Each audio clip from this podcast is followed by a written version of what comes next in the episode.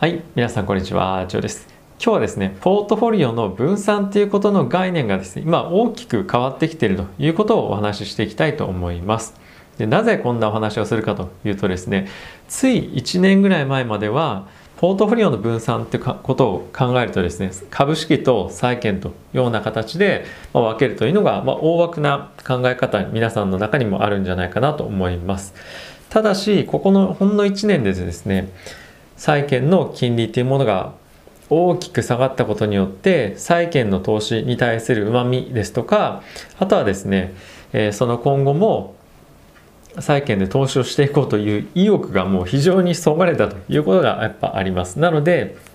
どうしてもですねここ最近は、まあ、高配当銘柄ですとかそういったところにも大きく皆さんもですね目がいってるんじゃないかなと思うんですけれども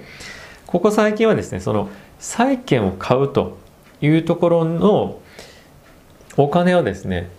大型株特に GAFAM の銘柄に移すというような話がよく出てきています。で特に、まあ、どういう銘柄がいいのかっていうと、まあ、僕個人的な、まあ、意見なんですけれどもここ最近非常に決算が良かったマイクロソフトもいいと思いますしあとはですねアップルは僕はいいんじゃないかなと思っています、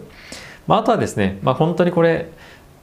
値段高すぎでちょっと違うんじゃないのっていうふうに思う方もいらっしゃるかもしれませんが僕はテスラもこの中に今後入ってきてもいいんじゃないかなとは思うんですよね。でどちらかというと、まあ、広告とかそういったところが今非常に厳しい状態になっているので、えー、Google、Facebook っていうところはまあ少し、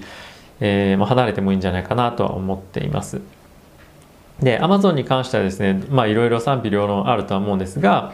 まあ、僕はですね今後も非常に硬いビジネスなんではないかと思っているので、まあ、Amazon もいいんじゃないかなと思ってます。まあ、一番僕は安定感あるのは Apple かなと思ってましてで Apple なんでそんないいいいと思うかっていうと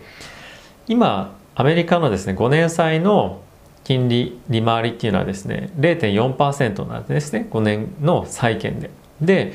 アップルの今配当利回りは約0.6%あります。なので債券を買っているよりもそもそも利回りの面で優れている。かつ株式のパフォーマンスもですね、アップルは大きく S&P のパフォーマンスというのを上回っているパフォーマンスっていうのをここ最近ここ最近でまあずっとですねえ叩き出していますし本当にあの強靭な体力キャッシュフローを持った母体でもありますしあとかつですねやっぱブランド力っていうのがですね他のところと比べてまあダントツ今世界で1位っていうふうに言われてますよね。なのでえそういったいろんな総合力を考えてみると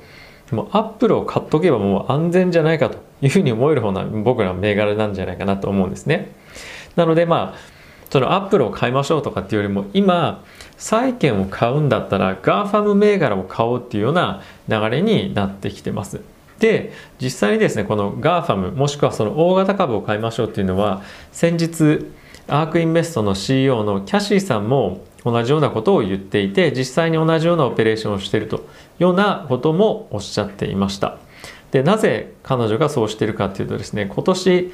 大きな調整が株式市場に来るんじゃないかっていうふうに予想をしています。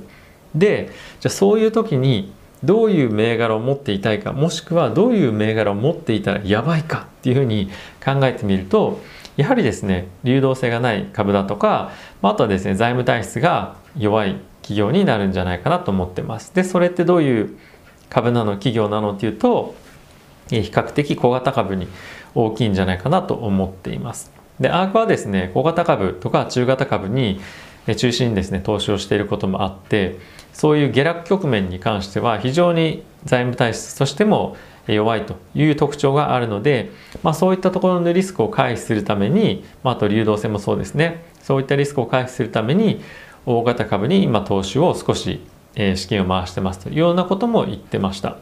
なのでやはりですね非常にマーケットもそうですし皆さんがおそらく非常に信頼を置いている大好きなアークもですねそういったリスクを回避するために彼ら債券買えないのでじゃあどこにお金を流すかっていうとやはり GAFAM にお金を今入れてるということなんですね。なので皆さんも今後投資をしていくけれども債券は買いたくないなキャッシュは持ちたくないな少しちょっとリターンが落ちても安全なところにお金を入れたいなっていうもし気持ちがあればですねまあ、けんあのおすすめっていうか、まあ、こういった選択肢もあるんだよっていうような、まあ、ご紹介ではありますけれども GAFAM 特にまあ僕は Apple、Amazon、えー、Apple と最近決算が非常に良かったマイクロソフトいいんじゃないかなと思います。まあ、僕は一番いいと思うのは Apple なんですけどもやはりそういったダイバーシフィケーション分散投資っていうのも一つ頭に入れておくといいんではないかなと思っています。まあ僕はこの中の銘柄で持ってるのは、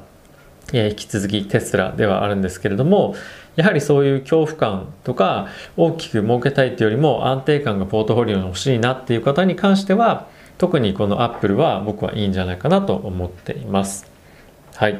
ちょっと今日は短い動画になりますけれども、ここ最近のポートフォリオの分散の考え方が変わってきてますよと。今までは株式債券だったのが、債券の金利が大きく下がったことによって債券に投資する魅力がほぼほぼなくなってしまった。で、じゃあそのお金をどこに流すかっていうと、財務体質も非常に強固で、かつ流動性もものすごいあって、かつ配当利回りも債券よりも上回っている GAFAM 特に Apple の銘柄がいいんではないでしょうかという動画でした。ということで今日も動画ご視聴ありがとうございました。また次回の動画でお会いしましょう。さよなら。